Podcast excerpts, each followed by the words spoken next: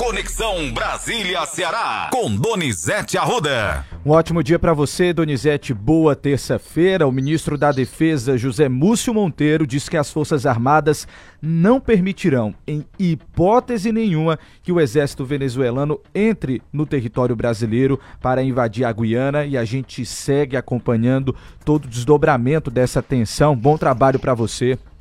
Olha, Matheus, a reunião está marcada, o Lula não vai participar, quem vai ser o interlocutor do presidente Nicolás Maduro e do presidente da Guiana, o nome é difícil, é fã, é Celso Amorim. Mas ontem o ministro da Defesa, Zé Múcio, avisou a Maduro: esqueça, no Brasil você não entra. Será que o Maduro vai desafiar o Brasil e gerar uma guerra contra a gente? Mano? Será, uma guerra desde a Guerra do Paraguai, século XIX. Meu Deus do céu. Vamos ouvir o Zé Múcio aí falando. Vamos lá. Das Relações Exteriores, conduzido pelo presidente da República, nós somos uma componente disso. Qual é a componente disso? A preservação da integridade do nosso território.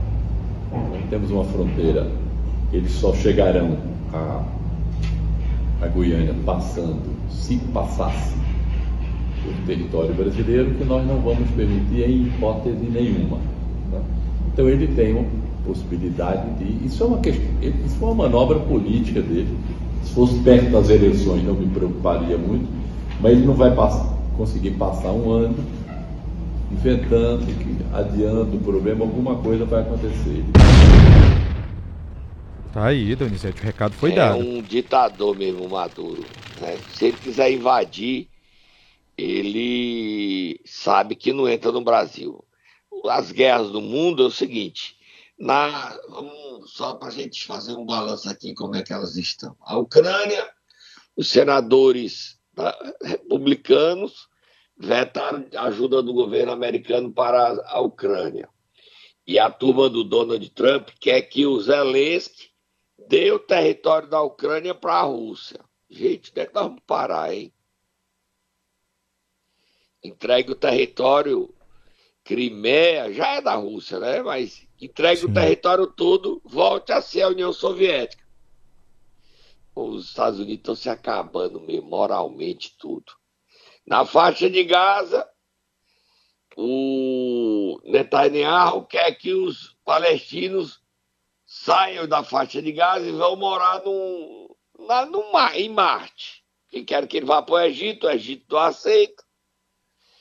Lá estava no norte, aí pro sul, agora estou invadindo o sul. Onde é que vai morar eles? Em Marte. A situação da humanidade está muito complicada. E na América do Sul a gente não tem problema. Aí veio o, o, o maluco, não é maluco não, maluco é o Milley, é, que é chamado de louco. Veio o Maduro, esse ditador. Ainda disse que ia para a Rússia, mas não foi ainda não. Na Argentina, o Milei está sem base, mas já avisou o governo brasileiro que quer discutir o Mercosul. Ele está acabando aposentadorias, está acabando é, os Bolsa Família Argentino, é, ajuda que pagava para diminuir o preço de passagem de transporte coletivo, plano de saúde liberado, tá? sei como é que vai ficar a Argentina, não. Mas só o balanço a gente vê como é que está o mundo nosso quintal, que é a Argentina e a Venezuela. Próximo assunto, Matheus. A gente volta aqui para o Brasil, então, Donizete, para falar de um dado muito importante que vale o registro aqui na Conexão Brasília-Ceará. Entre agosto de 2013 e agosto de 2023, a população em situação de rua no Brasil passou de 21.934 para 227.087 pessoas, apontam esses dados apurados pelo Instituto de Pesquisa Econômica aplicada. E ontem o governo acabou anunciando aí um grande investimento para pessoas em situação de rua.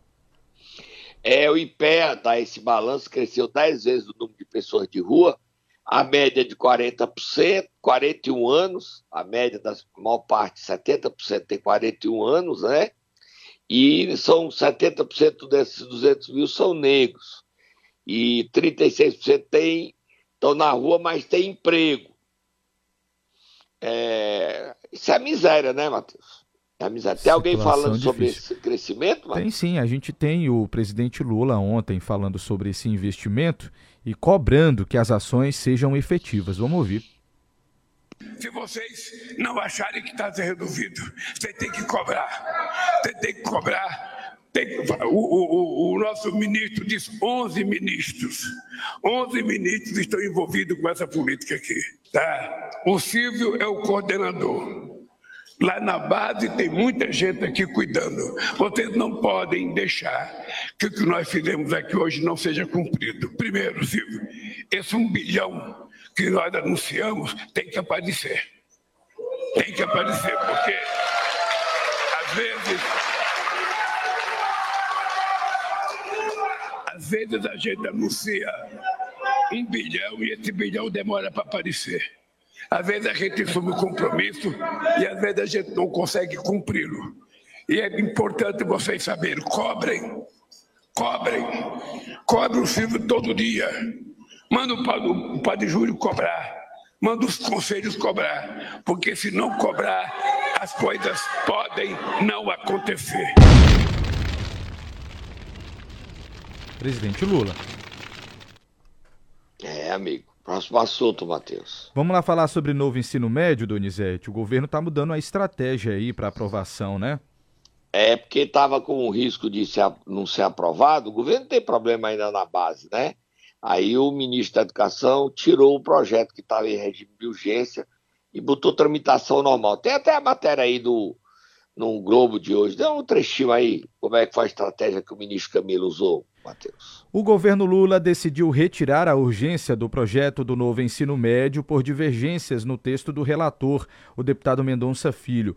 A liberação da pauta do Congresso para os temas econômicos e um acordo com lideranças partidárias para apreciarem a matéria com mais tempo também justificam o adiamento da votação que aconteceria hoje. A votação fica então para 2024. O principal entrave no texto foi a definição da carga horária da carga horária da parte do currículo, que é obrigatória para os estudantes, Donizete. Está aí, então. Os secretários só... estaduais queriam diminuir a carga horária, só para 2.100 horas. Isso. E o Camilo quer mais horas. 2.400 horas. É, eu acho que dá para fazer acordo, conversando dá para chegar um roteiro. Não é difícil, não. O governador é do diálogo, vamos ver o que é que faz, tá? Próximo assunto, Matheus. Donizete, próximo assunto é sério. Mas é bom dizer que foi um. Não foi, foi um, uma derrota do governo Lula, tá? Isso é inegável. Foi uma derrota de o partido aliado, União Brasil. O relator era Mendonça Filho, foi ministro da Educação no, no governo Michel Temer. Foi ele que fez, impôs essa derrota ao governo na Câmara Federal com apoio do Centrão. Vamos para o próximo assunto. Vamos para o próximo assunto, Donizete, que é bem pesado. Investigação suspeita de elo financeiro do PCC e do Comando Vermelho dentro da PGR é matéria hoje no estado de São Paulo. Olha, Matheus, que bomba. Solta Moab, mano. Moab. O PCC e o Comando Vermelho se infiltraram dentro da Procuradoria-Geral da República e tinha um membro dentro da PGR, em Brasília. Ele foi identificado. Outra bomba, Matheus, que eu também mandei aí, é destaque hoje abrindo a manchete do dia do jornal do, do site Metrópolis.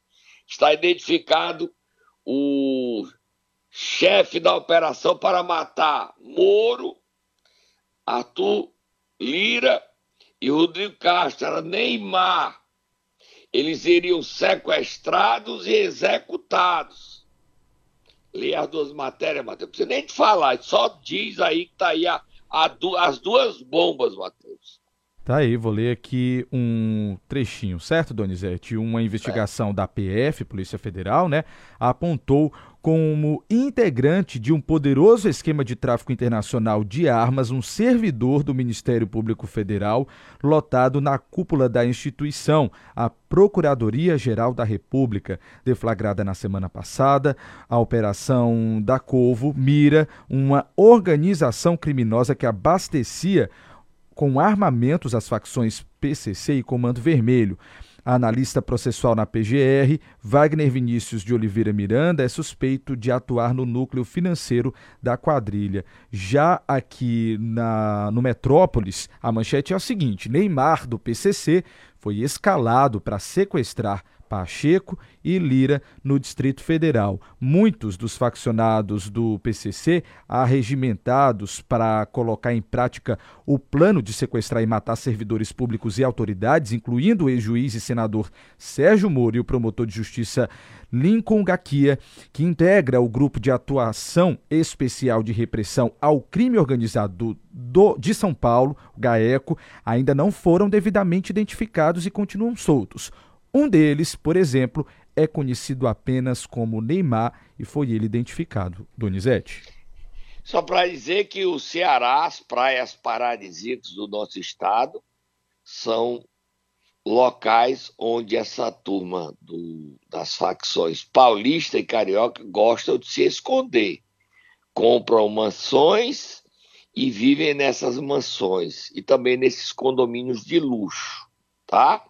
Não estou dizendo que eles estão aqui, só estou dizendo que a Polícia Federal procura-os aqui, como também procura-os na Paraíba, na Bahia, locais onde eles gostam de se esconder para fugir, como também no exterior, no Paraguai, na Europa, na Bolívia, onde eles têm. Dizer também que essa história aí da, do tráfico internacional de arma movimentou um bilhão de reais ou de dólares. Você foi um bilhão. E que esse traficante mora na Rocinha e adora shows. E ele, o esquema era tão pesado, envolvia generais paraguaios, e ele fornecia arma legalmente para o exército e para a polícia paraguaia. Olha o esquema como é pesado. Olha como a facção já se infiltrou até no Paraguai e tem força hoje no Paraguai. Pesado, Matheus. Mas a gente, a gente fala com medo, tá? Sem não dúvidas. A gente fala a gente fala com medo. Isso. O Neymar, do PCC, como é conhecido, ele estava preparando o sequestro e a morte. É muita ousadia. Do Sérgio Moro, senador, do presidente do Congresso e do Senado, Rodrigo Pacheco e Arthur Lira. Iam sequestrar e matar os três. Gente, como o crime tá forte no Brasil, hein? Nossa, eu fico até com medo de falar isso. Eu fico falando, a voz fica. A respiração ofegante. Você doutor, Matheus? É, Donizete. É de ficar é com medo, sim. Sério, Vamos tomar uma água, hein? Tomar um suquinho de maracujá para acalmar, porque é, é muito isso. grave. Vamos lá. Volta já. Momento Nero. Nós vamos acordar quem nesta manhã de terça-feira? A presidente da Câmara, Sobral Socorrinha Brasileiro, que fez a festa dos vereadores como prefeita interina. E a gente conta, vai, Tata, acorda a presidente da Câmara, Socorrinha Brasileiro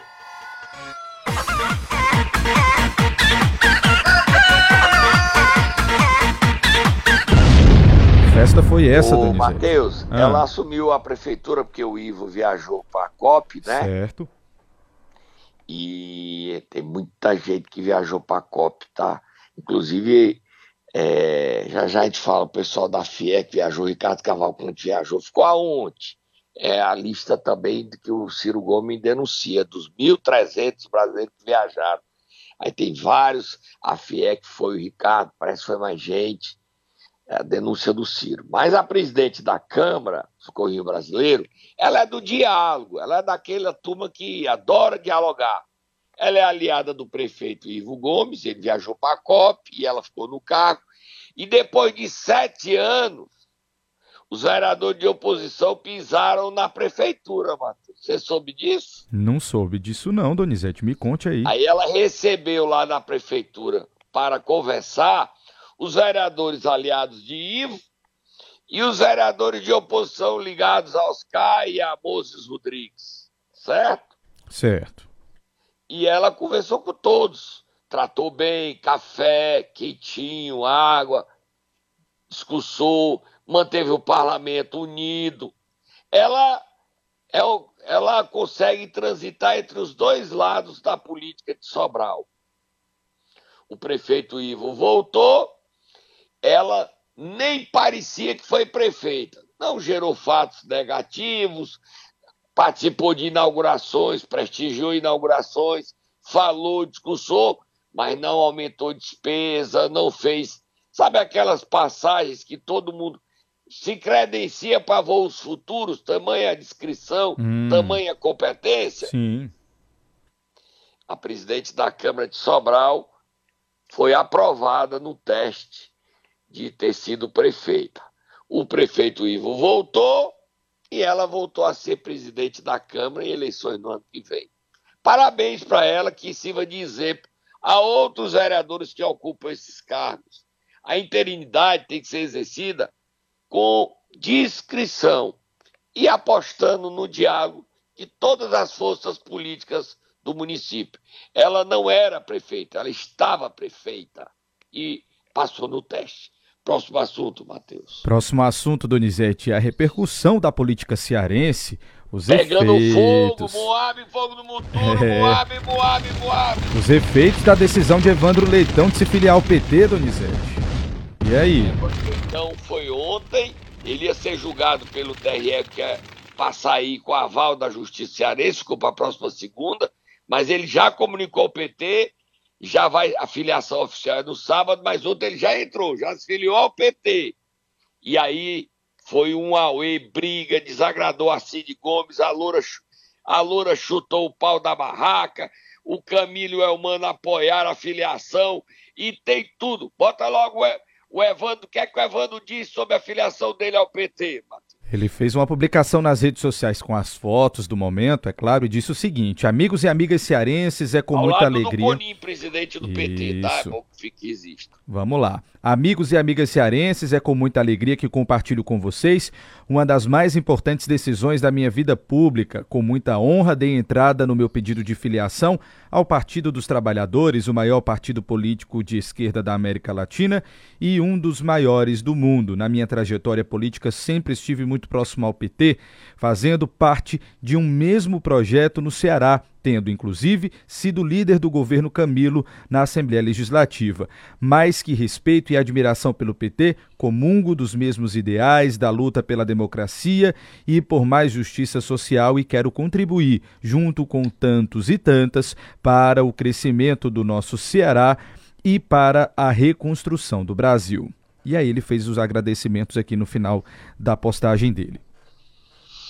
Nós também temos o Camilo e temos o Elmano. Vamos Sim. ler o que é que eles escreveram. Eles não falaram, escreveram Isso. nas redes sociais. Exatamente. O ministro Camilo Santana disse o seguinte: Feliz com o pedido de filiação do amigo Evandro Leitão, presidente da Assembleia Legislativa, ao Partido dos Trabalhadores, Evandro sempre foi um grande parceiro e aliado do projeto que tem buscado avanços para o nosso Estado, um grande homem público que muito tem contribuído com o Ceará e que engrandece ainda mais o nosso partido.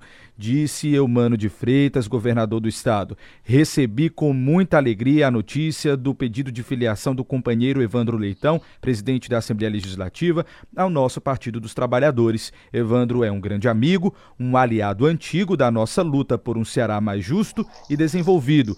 Um grande quadro da política cearense que é muito bem-vindo ao PT, disse o governador Eumano de Freitas. Então, cadê o Camilo? Esse foi o governador? O primeiro foi o Camilo? Exatamente. Primeiro ministro Camilo. É humano. Primeiro foi o Camilo. Primeiro, né? não, primeiro foi o Camilo. O último que eu li agora foi o governador Eumano de Freitas. Tá bom, vamos ouvir o deputado de Assis Diniz que saudou presente na solenidade. Estava lá Larissa Gaspar, Guilherme Sampaio, estava lá o presidente Antônio Coni. Foi o PT fez festa para a chegada do Evandro. Diga lá.